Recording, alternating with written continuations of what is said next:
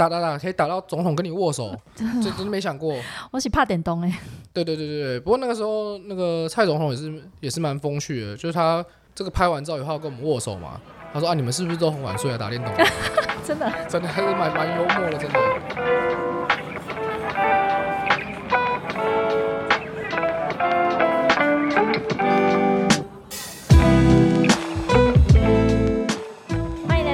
的展览异想世界，我们将带你游遍全球第一手的展览以及周边新奇好玩的猎奇故事。这个人每隔一阵子来，我在网络上面看到他的照片都越来越移花，然后那个动作都越来越夸张，是有什么事？没有啦，这个你这个照片是那个《镜周刊》的嘛？他那时候就是想要做一点比较不一样。不过《镜周刊》那个访谈，我个人是蛮喜欢，他算是蛮深入了。了解你这个人啊，哈！对对对对对，因为像 Clare 的妈妈好像有看到那一篇报道嘛，不知道？大家听到这个熟悉的声音，其实要说熟悉也是，可是是离上一次你来的时候，其实已经两年前。今天他有另外一个称谓，我们欢迎杭州亚运怎么铜牌铜牌，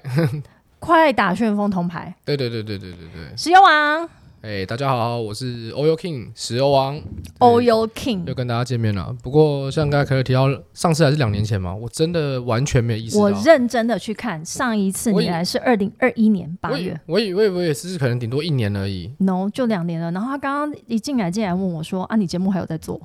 哇，时光时间真的过好快，毛雷毛，而且你那时候好像也才二三十集的时候，过了两年，我们已经两百多集了。厉害，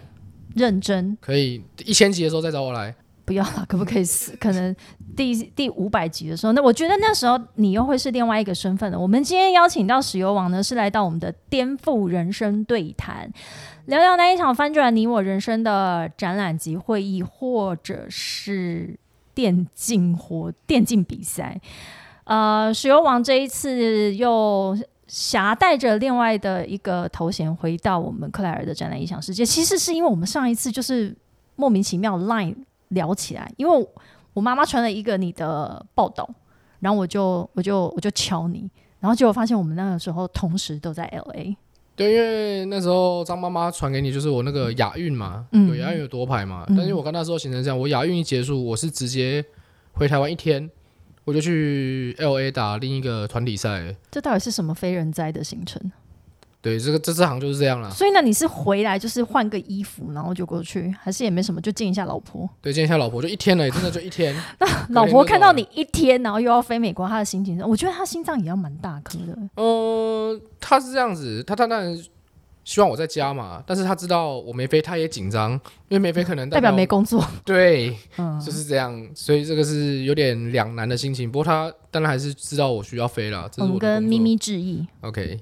那所以呃，我们在十月的时候，我记得，而且是好像是国庆日十月十号，因为我十月十号到台湾，然后我正好八号九号的时候跟你在那边敲说，哎、我们竟然都在 L A，然后那时候你是去呃，也是去一个竞比赛，对，去一个比赛，一个团体赛，去、嗯去打一个团体，那是为期十天的比赛啊，打比较长。所以那时候才能够促成我们今天又邀请到我们的石油王回到克莱尔的展览异想世界不。会，我是觉得你下次要找我是随时啊，不用那么复杂。我们在美国，也不是，不是，我跟你说，就我随时要找你也有一个梗。那现在就是因为杭州亚运刚过，这就是是是是那时候大家都在看，而且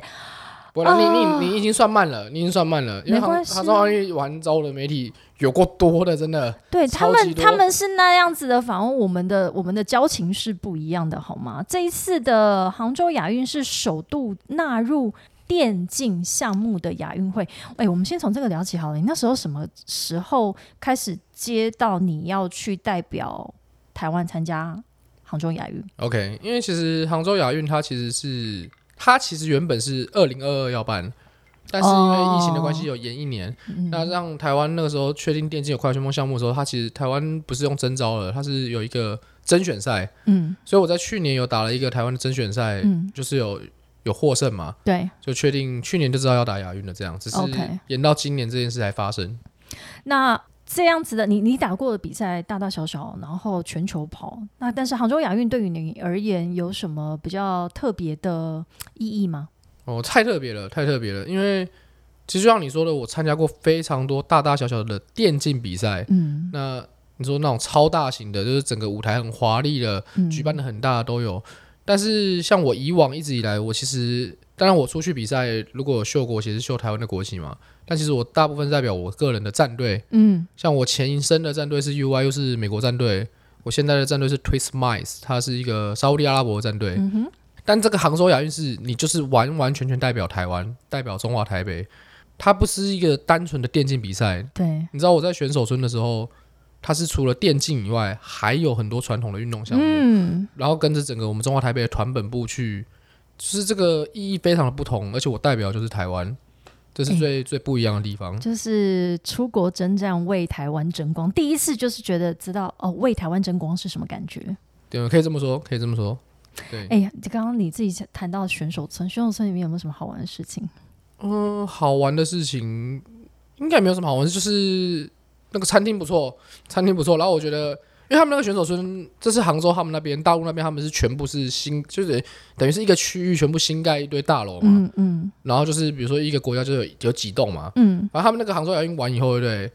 差只是卖给一般人的，不过他们已经那个时候都预售完了。我觉得那房子不错，哦，住的也住的不错，住的住的不错。然后当然选手村就特别是那个地方是你知道你一般人是进不去的，对他那整个管制很严格。嗯然后他选手村的餐厅，餐厅很棒，餐厅各国食物都有，除了有呃有中国菜，它也有一些什么清真菜，就是你想得到的食物都有，甚至里面还有 KFC。哦，为了因应来自不同的国家他们的饮食习惯，所以它提供非常多元的食物。是，然后而且选手村里面除了各国的选手以外嘛，当然就是里面工作人员，他们的工作人员的那个教育训练都做得很好，嗯哼，就是整个在里面就是备受礼遇吧，可以这么说。嗯，哎、所以这次杭州亚运，你是从一开始开幕第一天你就去吗？哦，没有没有没有，因为其实杭杭州亚运亚运这个东西，它其实是时间拉很长的一个比赛，所以其实大部分都会分个三四批去。嗯，像你的比赛是比较前面的，你就是会早一点去，就可以参加开幕嘛。对，然后像我们刚好那个快打项目是在比较中间，所以我是开幕完过两三天去了，然后打完我就回来，也没有到就开幕跟闭幕都没有参加到。对对对对对，不过也好了，因为我其实我的行程也满，我在杭州亚运前也有很多比赛，我后就像我刚才跟你聊到，我一结束到台湾待一天，我就去美国了，所以我我也没办法。那你觉得在杭州亚运的这一段比赛期间，你有没有虽然虽然你当然是很 focus 在你自己的赛事上面，但你有没有觉得这个这么大型的盛会带给呃现场来现场来观战的这些观众民众们，或者是这个活动带给这个城市的一些活络？哦，那那那那那是肯定有啊，因为嗯哎都、我不太确定杭州是二线还是三线，应该二线吧？一线吧，杭州哎、杭州应该应该没有，二线，应该你不到三线啦。哎，杭州可其实蛮能可能二线就是杭州，他们为了因这次亚运，但整个整体的一些硬体什么的，嗯都弄得很大，然后，呃，他现场几乎的志工都是来自杭州各大学的学生，嗯我觉得这些经验对他们来说也很棒，也很棒。不过当然，你说我在杭州回去走一走，对，当然是没有，没没时间。就根本不可能了。对，我我是没时间，我都在都在选手村而已，还有会场。备赛，然后就在会场。哈对对对对对，啊、所以我们呃，从两年前跟石油王第一次的对谈，其实那时候我们在聊的是说，诶，他怎么从转战变成一个电竞选手，然后到现在，其实他已经又有其他的身份，甚至是这几年来的历练，呃，历练又让你呃更增加了一些人生的经验，而且你也完成你的终身大事，在疫情期间。不，其实其实还没完婚呢。就就反正就是有一个支持你去做这件事情的伴侣，我觉得这还是蛮有差的，因为你就全心全意专注在你的事业上就好了。嗯哼，我还是觉得蛮有差的，你所谓蛮有差是什么意思？就是有个另一半，有一个后盾，然后有一个支持在那边。好，那你你觉得你这两年来啊，因为你也也历经了疫情，然后你说你二零去年就知道要开始要准备杭州亚运的比赛了，你觉得这个的备赛的这个时间，跟你跟你原本就有一些年度型要去各国参赛的这些比赛，这个备赛的过程是是一样的吗？或者是说是可以一起准备的？是是有一起准备，不过当然，因为原本是知道去年要打嘛，后来延到今年，那时间还没那么近的时候，我还是准备我一般平常的职业赛事。那当然在杭州亚运前，今年是九月九月多的打嘛，嗯，我差不多就是可能差不多七八月就开始准备杭州亚运这样。那你这次在杭州亚运最后得到铜牌，然后诶，我们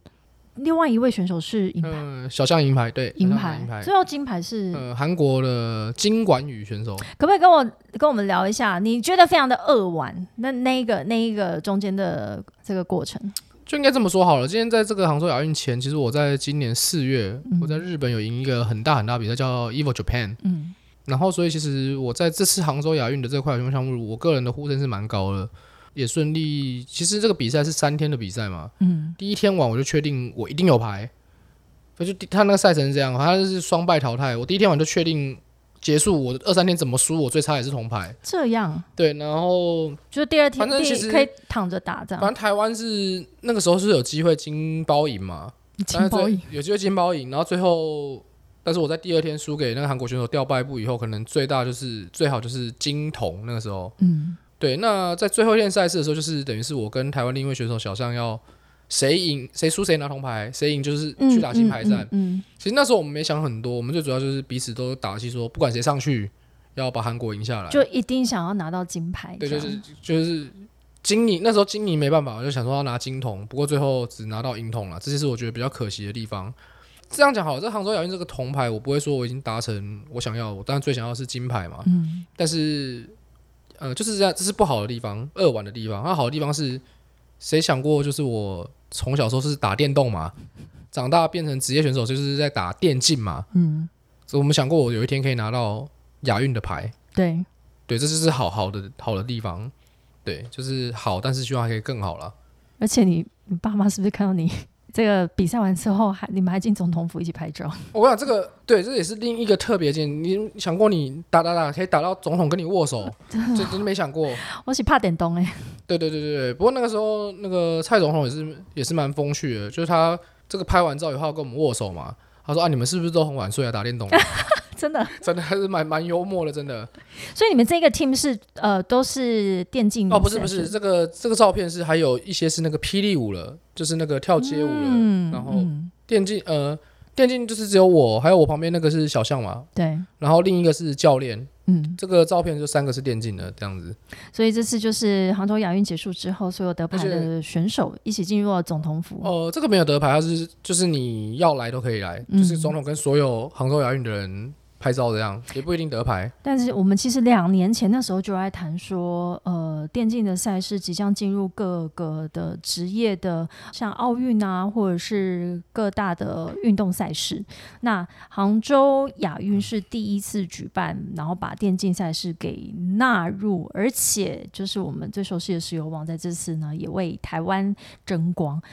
诶，穿上那个衣服的感觉真的是很不一样，是不是？就是一股觉得哇，看这是国家生死战啊！我其实我这样讲好，我其实当初我在出发前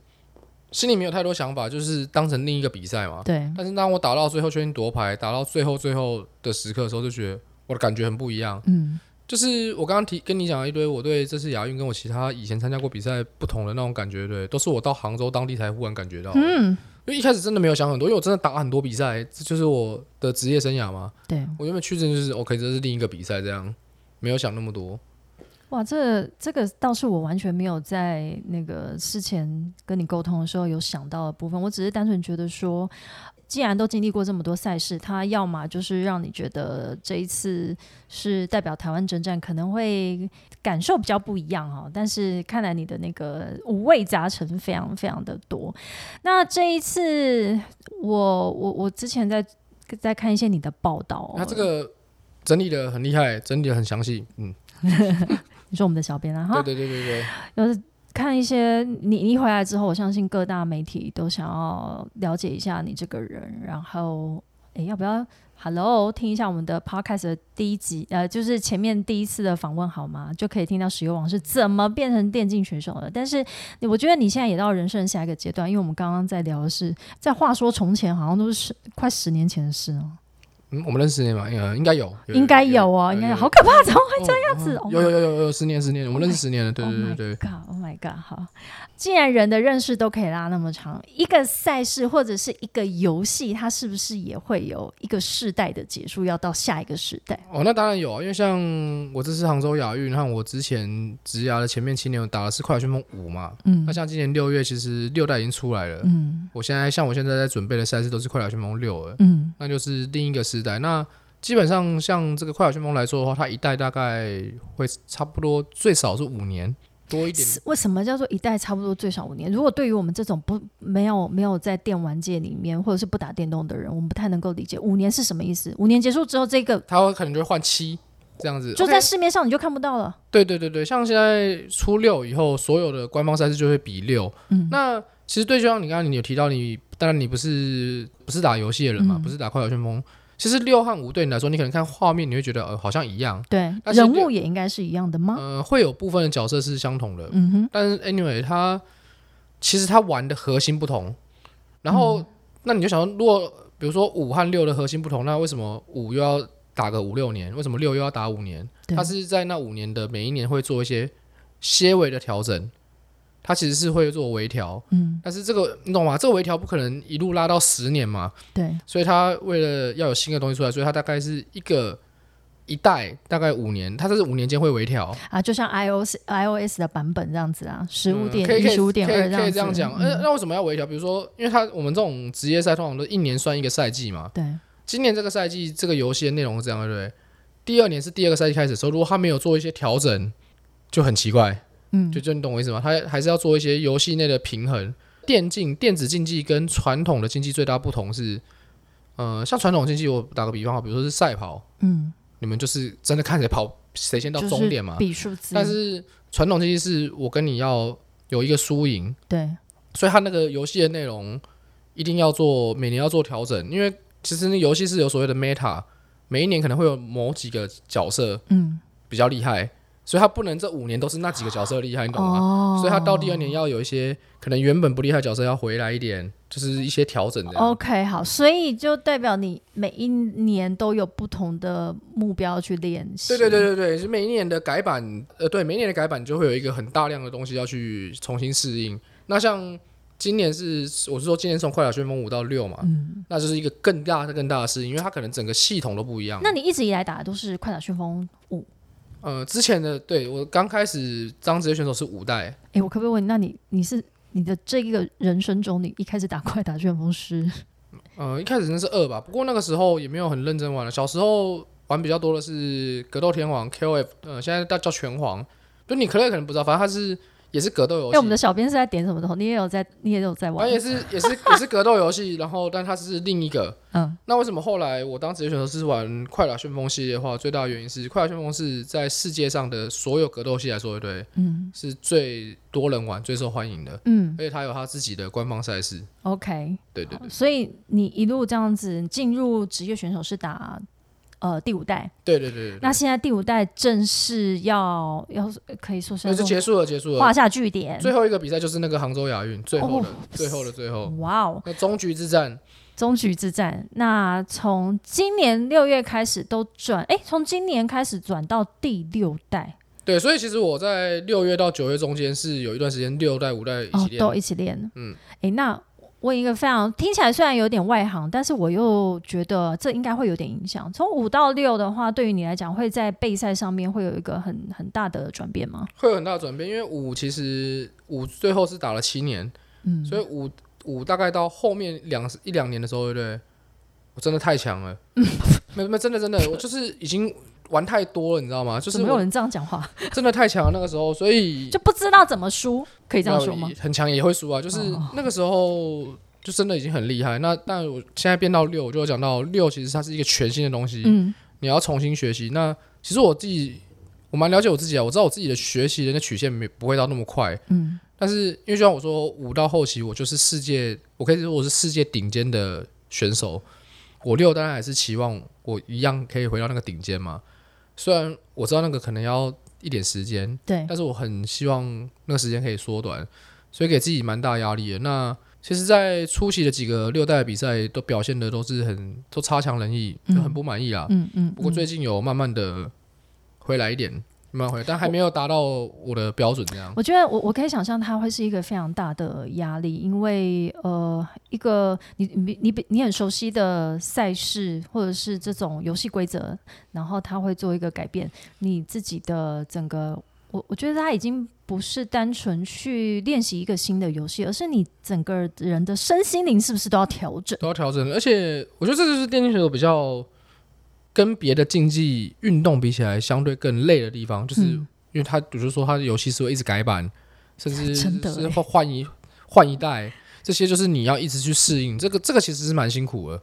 对，因为像游泳啊，或者是射箭啊这些比赛，就是它它不能动嘛，它它它就是比谁快谁准这样。对对对对对对对，所以那这这是有好有坏嘛？好坏的点是我刚才说的电子竞技，我们是我每年要玩新的东西，嗯，但是好处是，其实你会发现，其实我我们都认识十年，你懂，我年纪也不小，但我还是有办法在这个赛场上有一个不错的表现。嗯。但是刚刚说提到的那些传统运动，可能大部分的年龄到一个点，真的就不能哦，比了，真的就不行了欸，因为他们那个对，体能吃的很重。他因为像我这个是有有策略，而且我是说他会改版，你需要去学嗯习，你有没有去重新学习这些等等的。那我觉得要学习的东西，其实也不是单纯只是说，呃，透过你每天的一直不断的练习。我觉得有一些学习，或者是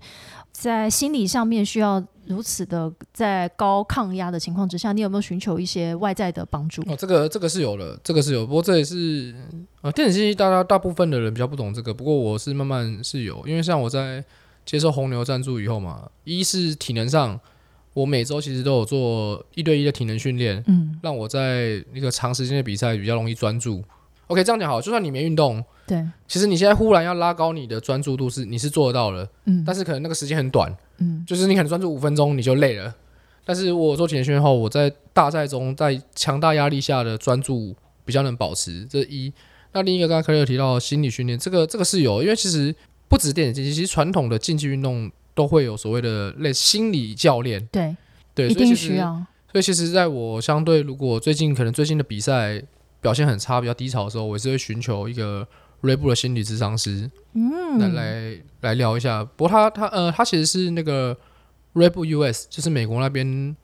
的心理咨商师，因为 r e b US 有很多的 r e b player 运动员，对，对，不过刚好他是台湾人，哦，所以他其实是在美国。呃，对他他他小时候在台湾吧，他好像是十五六岁去美国了，OK 所以他的中文大概还有六十趴。OK，刚好我的英文也是三十趴，就是他就用他的六十趴的中文和我的三十趴的英文，我们就可以你们就有办。法对话。对对对对对对对对。那那你们都呃线上对话吗？第一次的时候是刚好我在美国有一个比赛，嗯然后有抽空一天去他那个 Red Bull 的那个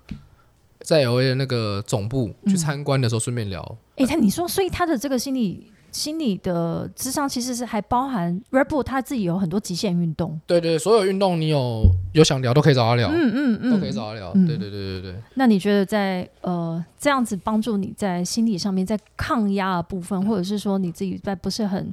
呃很顺遂的时候，给你的一些支持？嗯，很多很很多支持，因为你不顺的时候，可能比较多负面情绪嘛，他会教嗯你怎么样，当你有负面情绪出现的时候，他其实是需要练习，他有教你一些方法。诶，可以教我们吗？哦，不，我不，我不是教练了，我不会举一。个例子吗，哦你现在怎么？如果你现在遇到一个很低潮的时候，你会怎么去？是转念吗？还是他给你一个什么样的、的技巧？OK，我讲一个比赛的哈，比赛的他跟我讲一个我觉得蛮有用的，就是其实你比赛的时候，你在比如说现在可能你要跟我对战，嗯。我在跟你对战前，我不可以有一个想法是，比如说我觉得你很烂，嗯。我一定赢。嗯。如果我这个想法的话，代表是我的整个 mind，就是我的脑袋已经跑到赢那边嘛，嗯嗯嗯。或者是另一个就是 OK，我觉得你超强，可能我觉得我应该有可能会输诶、嗯。那，这个时候我的那个想法就是已经在输那边了嘛。对，不管是你的想法在打之前已经跑到赢或跑到输都不好，其实最重要的是你在打的时候，你的想法是专注在那个内容对，的时候，你赢的机会才大。嗯。这这是他有跟我讲过一个在比赛中的一个想法，然后另一个是他有教我一些冥想的东西，像比如说我在那个杭州亚运前的时候也是，呃，我在杭州亚运也觉得压力蛮大找他聊一下，他说，因为他知道我在今年四月有赢那个 EVO Japan 嘛，嗯。他说哦，他希望我在杭州亚运的比赛前他可能大概一两个小时，他叫我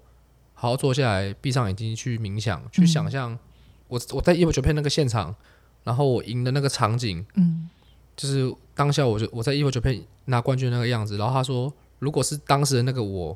然后我去想象我回到那杭州亚运的赛场上会是什么样的表现，嗯就类似这样的东西。嗯嗯嗯，然后提到负面情绪那个，他就说，其实每个人都一样啊，你每次你都会。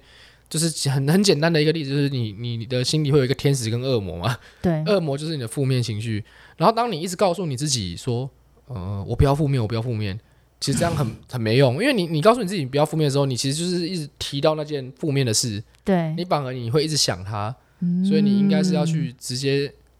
去察觉，然后去把那正面的事情讲出来，嗯，而不是你一直告诉你自己，呃，不不要再有这种负面的情绪跑出来。比如说负面是说，哦，我觉得我好像不行呢，赢不了了。嗯，然后你就如果你一直只是告诉你自己啊，我不要有这个想法，我不要觉得我自己赢不了，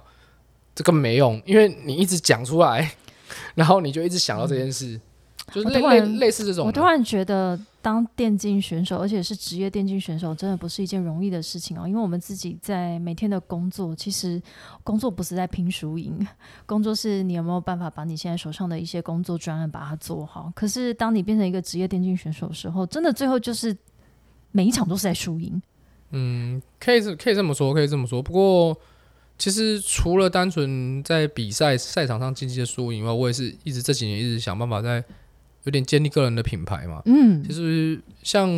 国外有几个选手，像日本有几个比较老牌又知名的选手，他们现在其实不需要赢了，但是他们还是在这整个电竞的社群上很有威望。哦那个话算是我可能最终最终想达到的目的。他们其实真的不需要赢了，因为他们以前赢赢赢太多了。诶，那聊聊他们现在把自己的个人品牌建立起来之后，他现在是、呃、他们就比较身份？比较像是在我们这格斗游戏社群的一个领袖，像一个 KOL，精神领袖。对他们就偶尔直播露露面，呃，有些活动我出席，但他们还是会参加比赛。对，但是可能他们也是很厉害的，但也许他们不会最后不会赢，但他们可以打到后面，就是他们身上的那个赞助代言都不会少了。哦，对对对哎、那真的是你接下来可以发展的方向。嗯，大概是两个啦，一个其实我的个人的品牌也建立的还是不错了，但是没有到刚刚聊到那几个日本选手的这么这么厉害。那我自己是这样想，我最后选手退下来的话，我可能是往教练的路上去走。嗯哼，以目前来说，快打旋风是还没有教练这个职缺。哎、那你这次去杭州亚运有教练哦，这那个角是色？那个有有教练有教练，不过其实那个教练是我跟小象的学生，好不好？那为什么他会担任教所谓教练这个角色？是去照顾你们的起居住行，这么？OK，因为一开始其实甄选就甄选两位选手嘛，嗯，后来因为很多传统项目其实都可以有教练，是而像电竞的另一个项目那个英雄联盟，他们也有教练，他说所以电竞协会那边就希望我们快打旋风有一个教练的职位，嗯但他们有做一个甄选。嗯那最后那个教练其实就像你说，呃，他可以在杭州报处理很多杂事，呀，OK，应该说这次在准备杭州亚运比赛一些勤收等等的事情，他可以帮我做。其实他应该这样讲，他做的很多事情，其实我都能自己做。嗯，但是有他的话，我可以把我的时间分配在别的练习上。更专注在练习上面。对他就可以告他，只要把我交代他的事情去做到就好。就比如说勤收现在各国选手他们最近在练什么这些的，嗯嗯嗯，对，嗯所以还是嗯很有帮助。非常有帮助啊！而且教练不就是那个在场场边 加油呐喊，然后你结束下来之后会跟你拥抱，第一个跟你拥抱的那个人，我觉得非常非常重要。你刚刚提到今年你在 Evil Japan 聊聊一下这个赛事好不好？因为我们有看到你一得冠的时候，立马去拥抱了咪咪大、咪咪大人。哦，没有这个就是，其实我那个时候我那比赛赢真的是也是有点梦幻，因为其实 OK 我们的这个比赛其实都是所谓的双败淘汰，所以双败就是你在比赛的时候一开始你都在你都在 winner 赛，嗯如果你输一场，你就会掉 loser 赛，哼，然后你在 loser loser 赛的时候你再输一场，就就再见。对，所以就是你可以一个比赛可以输两次嘛。所以其实我在最后一天八强的时候，我其实是已经在 loser 赛，我前一天有输过一次了。嗯，其实通常你在八强一开始就在败部，最后要赢很难，因为你知道败部就是会打那个路线很长。呃，应该是这样讲，大家都知道快打旋风其实是日本是最强的国家，嗯，那在一 v 九 Japan 就是在日本办的嘛，那一定是现场都在帮日本选手加油。对，而且那比赛特别难。那我最后一路打到冠军战赢的时候，我我印象很深刻。我赢的时候，我我其实那时候心理的状态好像就是 OK 结束了，我赢了。嗯我没有到，我好像那个时候镜头拍我，我也没有笑，我就是觉得 OK 我赢了，结束了。然后最后是我从舞台往下看，我就看到咪咪嘛，我叫他上来，嗯，然后跟他抱的时候，那个时候有别我们拥抱的时候有很多人拍照，对，就拍到那个时候我抱他的时候，我就有笑出来，这样嗯就真的开心的这样。对，那这个 Evo Japan 算是我职业生涯里面，我职业生涯那有赢过大大小小的比赛嘛？这应该是相对最大的，相对最大的，相对最大的，对对对对而且是在快打旋风的起源国家在日本，而且是当地是有很多快打旋风迷。对对对对，我想那也是一个非常代表性的赛事，而且是在今年二零二三四月份的时候刚拿到的这个冠军。那我觉得很高兴看到石油王，就是从我们是同事，然后一起在会展界，然后之后他毅然决然跳入了职业电竞。成为选手之后，然后一路一路打了这么多大大小小的比赛哈，那我们接下来想要讨论一个是你到了这么多的国家，这么多的城市，可不可以先讲一下？你觉得这样的类型的活动对一个城市到究竟带来什么样子的影响？我所谓的影响是说，不是单纯只有会走进喜欢电竞的这一群人，而是当这个活动在这边举办的时候，这整个城市是不是变得有点不太一样？嗯，你说电竞活动吗？那肯定，你说不一样，肯定有一个活动的举办，一定会不一样啊，因为 OK，一是比如说电竞活动的举办，所以你说喜欢电竞的人会去想要共享升级以外，这个活动办得很好，越大也是会周遭影响这个城市的其他人，嗯哼，他们可能会觉得哦这是什么东西，然后渐渐去获得吸引等等的。那其实你会看到现在，其实不要说各各个城市，很多国家渐渐都会办很多很大的电竞的赛事，对，或甚至嘉年华的原因，就是因为没有这个时代就来了，这是电竞的时代。我我我讲一下好了，我现在为什么你会觉得这是电竞的时代？电竞其实已经做很多年了，然后加上一开始的时候大家还不了解嘛，嗯。你知道一个东西做到一个呃实现拉到一个长度的时候，大家越来越了解的时候，它就会越来越大，嗯。而且。如果可以有去观察，其实那个电竞的每年的那个市场是大到一个不行，没错，那像以电竞来说，前几年可能前面五年的话，呃，前面五年应该算是北美那个时候是拉的最高，整个电竞声望。嗯，呃，不过北美最近有点往下了，但最近有一个地方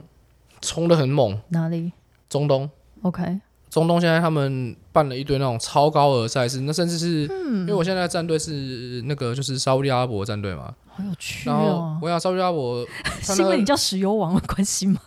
呃也没有，就刚好就刚好找一些 呃我呃我顺便卖石油，我八月才要去那边打一个邀请赛嘛，你知道他阿拉伯的那个那叫有利雅得嘛？利德雅忘记了，嗯，利雅德，利雅得他他在那个首都里面，他是有一个区域，它有建一个电竞城的，嗯，就是它那边你可以把它想象成是一个很像南港展览馆这样，它有几栋，对，只是它那里是专门只做电竞的东西的。呃，做做什么？做贩售吗？还是说在呃培训选手？它有它有一个很大的主展馆，就是可以在里面打比赛，对。它有副展馆是比较小的舞台的，嗯，它还有一个是有点类似文化体验，它可能最近是韩国馆，对，下一次变日本馆等等等等。哎，我代表他做了非常非常多的，要有很多的活动跟内容去支撑这些展馆，不然我们自己我们知道展览展馆可以硬体可以一直盖，可是没有内容的时候，那只是文字馆。所以现在那边的哦电竞是非常活络的，很活络，他那个每天晚上都会有一些小至少小型的赛事在那边比。嗯嗯，我至少我去待的那个礼拜看起来是这样，那这这真有点猛。现在中东中东是有点整个起来，他现在我去打那嗯是个很大的市场啊，他们花钱不手软的。呃，对他他们是真的有钱，真的有钱浪。西浪西北石油的卖石油，所以找到石油王作为呃加入他们的赛事，我觉得怎么觉得有点邪趣可爱。对，我记得你以前跟我分享过，说你还会去一些北欧，然后有一些城市，哇，这是那个某某一个角落很像落而已，Vegas 哎、有点像它，因为它是电竞，那电竞就是那种灯灯灯光这些无为不为，那是一个角落而已。要石油这是什么东西？哦，它也是有个地方搭一个，它就是整个从上面喷水吗？类似这样。它这个是就是我说那个很像一个电竞城，它那个一个区域一哎、堆这很疯哎、很多东西，对对对对对对对对。呀，它那个，我觉得它有点像像 Vegas，它是一个赌城，然后它可能现在把它弄成一个电竞城的概念。对，嗯、因为我刚刚提到像 OK，像我这次巴月打这个阿拉伯这个赛事，对不对？嗯他那个奖金就是比一般赛事高很多以外，嗯他明年宣布他那个赛事要变成一个，他叫他改名，他叫做一个 eSport World Cup，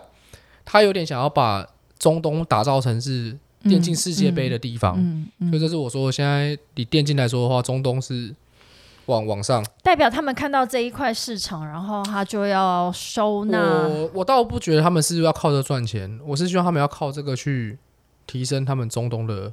的的地位啊，就就影影响力，甚至是观光。你知道，其实沙特阿拉伯是这几年才开放的吗？哎，你讲到重点了，你提升它的观光或者是来客，对，因为其实沙特阿拉伯是这几年才开放，它以前是你你根本办不了签证，你就是外国人进不去啊。嗯嗯嗯，所以这几年才开放了，他所以他现在做这些东西，其实要的就是他希望会有外面的人进来我们这边。所以这也是我刚刚其实会对应到我刚刚那个问题，不仅是你观察到的哪一些国家或区域他们在电竞的一些产业的消长哦，然后呃各个我我发现，在台湾或或者是十一月份我们即将迎来的有一个电竞的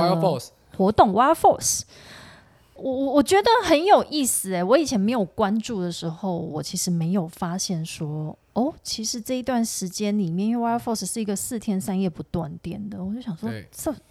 到底是谁不睡觉在那边，在一个花博里面？实况组啊，实况，实况组啊，所以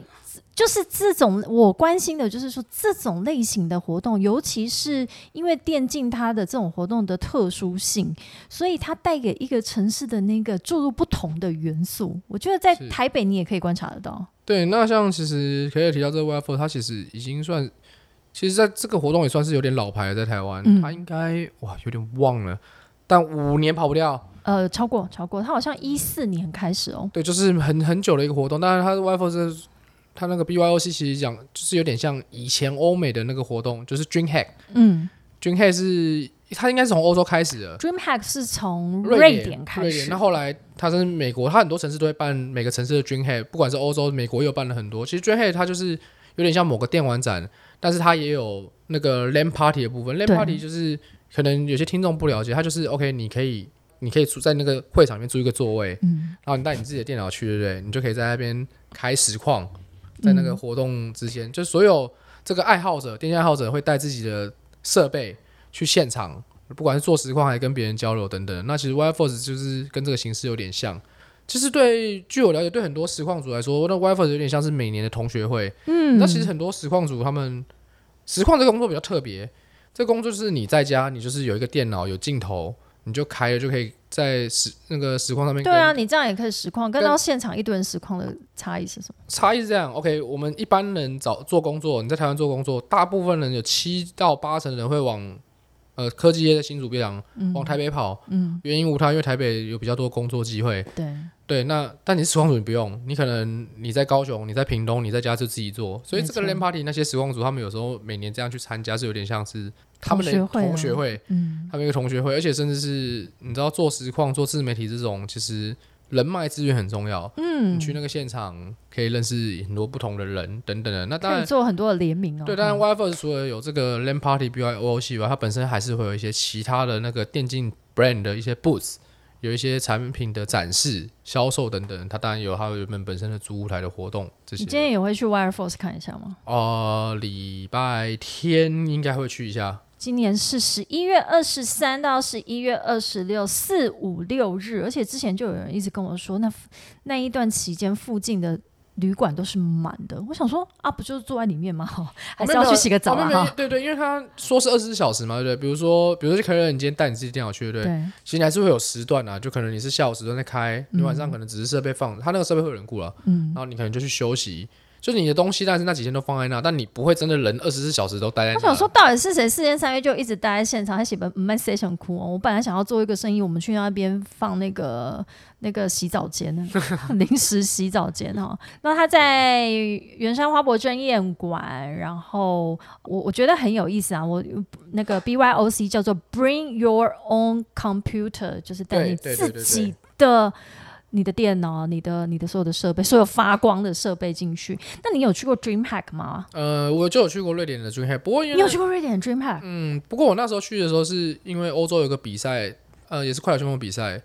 办就办在那个 DreamHack 里面。OK，君黑是一个很很，就像你照片看到它很，哎、我问你，你去到瑞典那个是去盐雪平吗？对严雪平。听说是个超难到的地方啊！哦，我这个很快速分享另一个小故事哈，因为不要快速，慢慢讲。因为那个严雪平其实它不是瑞典的一个大城市，它有点像我随便讲，有点像瑞典的垦丁。你可以讲，就是就是台湾的垦丁的这种，对，就是它是很像在瑞典的垦丁，嗯在很边边的一个地方。那所以基本上你要通常去是这样，你你坐到比如说你坐到瑞典的首都飞机，要坐到斯德哥尔摩。然后你要再搭火车过去吗？对我，我从 Google Map 上面找清，好像要坐四个小时。通常是这样，但是我那个时候，反正我那时候去那比赛前，我就查机票买机票，我就发现，哎、因为它是严雪坪嘛，我就查，其实你知道盐雪坪有一个机场，嗯哼，但我不知道，反正我不知道那什么东西，反正我就查到有一个航班是这样，你先飞到德国，嗯，德国法兰法兰克克福，法兰克福，然后转机可以到盐雪坪，哦，可以。然后那个时候，OK，我去的那个时候是应该是一七年吧，二零一七年，然后我就跟小象讲，我说，哎、因为小象说他以前有去过这个 Dreamhack 嗯，瑞典的，他就说要先坐到你刚刚说那个城市，再坐火车去。对。我，说，哎、没有哎、我查到这个飞机直接到哎、然后真的假的？他就给我买那机票，就这样超方便的。没有，我跟你讲，他吓死了，你知道为什么吗？为什么飞到哪里去？不是，我们到德国以后，其实我们转的飞机，我想那飞机是我坐过最小的那种飞机，就很像私人专机那种，就是它上面是只有两排座位，笑死！没有那个飞机上面你它就一边两排各一个人嘛？各一个，天哪，那很小然，后他从那个法兰克福飞到那个盐雪平的，因为它很小，那还有点久哦。没有没有呃没有，它不会飞很久，反正它没有没有飞得很高，就是我沿路是看得到下面的那个草地跟水。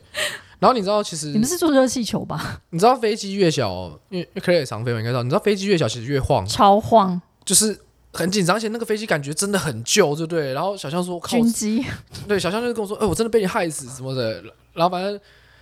反正我我这样讲好了，严雪平那个机场大概只有松山机场的可能五分之一这样，就是很小一个机场。北欧的机场其实很多，它都是有飞机来的时候它才会开，然后它就是一个一个 counter，一个一个柜台，对对对对，就这样，对就这样对。啊，飞机有人到的时候，那边的人才会醒过，来说所以我要工作。我其实那那时候去盐水坪是从德国这样飞过去的，就很特别很好，很开心看到你跟小象目前都安好。不过那个那个时候，因为我是去比赛嘛，他是在那整个会场的某一块在打那个快跑旋风比赛嘛，所以其实那整个会场我是没什么去逛了。可是听起来，从机场的规模我知道它很小，然后你又说它在呃，它其实又离首都斯德哥尔摩，我在 Google Map 上面查，大概是四到五个小时的火车车程，所以它看起来呢。也不是一个热闹的地方，为什么它可以举办一个这么大？它它的基础设施足够举办这么多人来的这样的活动？它应该就是有一个很大的展馆啦，嗯主要是有一个啊很大的。那住哪、啊？总不可能都住展馆里面。有了，周遭还是有很多 hotel 啊 OK 有有点贵而已，有点贵。然后不过，就像你讲一个重点，你看那个是一个，其实，在瑞典来说，它算是一个比较小的地方嘛，小的城市。嗯，但是它每年有这么多人来，你就知道这个这个 Dreamhead 这个 brand 做的多好，没错，就是很很厉害。其实像台湾的 Wild Force 也是一样，每年就是有北中南各各路的人马会跑来台北花博展演馆参加这个 Wild Force，对。就是这个 brand，甚至这个这个电竞活动是这么的吸引人。应该说，我觉得这一群人非常的粘着度很高，非常的疯狂。无论今天办在南极，我觉得他们都我。觉得一是粘着度，二是这个圈子一直在变大，嗯，这是一个是这几年这个一直进入这个电玩电竞领域的人越越来越越多人这样子。我我认同哎、因为我也才惊觉，原来我们的小编也是 电竞爱好者，所以你会发现，其实身边有很多人他。都是对这一块有兴趣，或者是他已经在这里面的，只是说刚好办举办这样子的活动，让他们可以聚在一起，然后它也产生了一个非常大的经济效益，甚至带动一个城市的经济活动。所以我觉得 Dream，我没有想到原来你去过 Dream Hack，因为我我还为了这个特别去理解一下，我因为我自己去过北欧几次，我觉得只有首都有办法活活人啊，因为其他地方都太不过很漂，不过很漂亮。很美，是我想北欧真的比什么英国、法国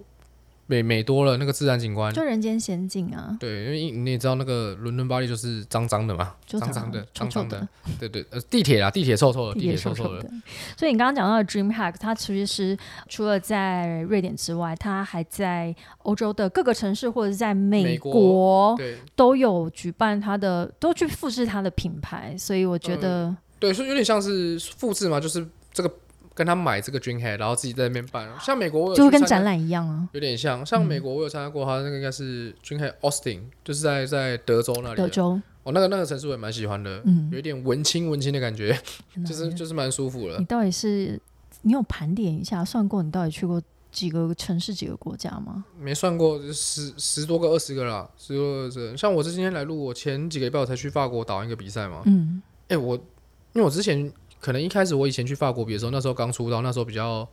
比较穷比，较菜，也比较菜，比较穷。我这次去我发现，哎、法国的食物让我对欧洲食物改观呢、怎么可能？真的这次吃都觉得很好吃，真的因为通常我去欧洲都觉得东西很难吃，尤其是英国。就冷的、啊、对对，没有没有，我法国这次吃到很多好吃。我我下次你有去菜单，那个那个餐厅的那个名单来一下。都是没有，因为有这次吃是不管不管钱的，可能不管钱有差。哦哦，之前比较穷啊，对对对会会控制一下预算，这次就不管了。我这次法国去真的觉得很多东西好吃。因为我就我觉得过两年再看你，真的也没有什么改变呢、就是有啦，呃，我跟上次比可能有变宽一点，呃，没有，你还是很瘦。没有没有做体能训练以后，真的有有人有宽一点，应该有宽一点。做一些体能的训练，必须要让自己肌肉不要流失，这样吗？不是是 OK，我其实我的职业我每天练习干嘛？我每天要久坐嘛，嗯，我我不去练我的核心这些的，做不了那么久，很容易腰酸背痛。会很有问题。对，然后就是全身的伸展，这是一嘛，一是让我可以久坐，二就是我刚才前面提到我在比赛中专注力持久会比较持久。哎、分享一下你你现在做哪些运动？嗯、就大部分都是核心的，做下肢的多一点。健，手，所以是在健身房里面的运动。他也算健身房吧，不过它那是个人，他有点像是体能工作室。我那个我运动的地方，他就是体能教练，这样想好了。然后去那边会去那边训练的，全部都是真的运动员，嗯，就比如说一些高尔夫选手、一些网球选手、哦羽球选手这样，职业选手在里面的都是都是都是选手去那边练。哎、然后他会他会看你的项目，看你需要怎么练什么。啊、当然我是电竞选手嘛，嗯嗯嗯，他、哦，所以他还会帮你们开菜单，就对对。如果你是什么样的选手，需要你需要什么，他帮你练什么这样。酷。那像其他那种传统运动，有些篮球选手他可能会帮他练爆发力啊这些的。对对对对对对，好啦，这一集今天其实是刻意要录给张妈妈听的。不是你就是跟他说，他下次上台北你就跟我讲一下没？我有空真的跟他吃个饭。他太想你了，他是只能看着你的新闻报道，然后传给我说：“哇，立伟。对，你跟他说那个美美国我超常去的，叶黄素我可以自己买，没关系。真的真的，我我很常去美国。这个这个是因为张张妈妈知道说啊，立伟马蒂 V 狗哦，啊买叶黄素给他不一把就会生，那个 C CBS 到处都有了，我可以买啊。超可爱。最后，石油王，你再次回到克莱尔的展览异想世界，请准备一个突袭本人的问题。突袭本人的问题，OK，你有想过你这个 podcast 想要做多久吗？那你最终最终想要达成是什么样的成就？我跟你分享一个，这是我这我不会说是这一年，我从一开始做 podcast 到现在，我都有这个感觉。我觉得 podcast 已经变成我一个心理疗愈的过程。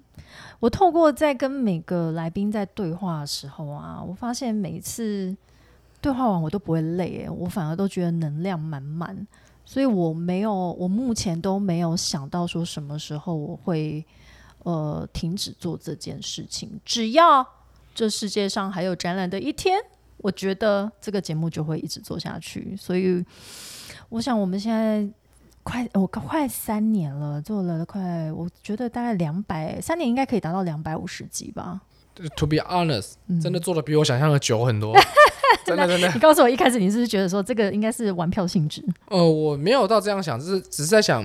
我就是怕做到最后，如果真的没有一些东西起来的话，会做不下去而已。这样。不过刚才有跟你闲聊，听到说你现在有一些东西来嘛，所以就嗯 OK。嗯嗯嗯对对对对，所以我觉得也看你在电竞界的成长，然后你在非常前期的时候，二零二一年的八月，那时候我的 podcast 刚开始做了，进行了半年，然后现在再隔两年再回来，我们的 podcast 还是一直陪伴着所有的听众，所有关心全球展览或者是像电竞活动这样带动一个城市行销很有意思的活动类型，其实都是我们在节目里面希望跟大家做分享的。是再一次感谢石油王回来我们的节目，希望下一次又可以带着不同的身份。可以，也谢谢可以，不用了，就算身份还没变，也是可以多找我回来聊聊了。其实不管不管聊电竞的 event，嗯，就是你要聊一般的展览，你也知道我以前我们同行的以前，我也可以聊的，这没有问题。对对对，谢谢石油王，谢谢 c a r r 谢谢所有的听众，我们下一次见喽，拜拜。拜。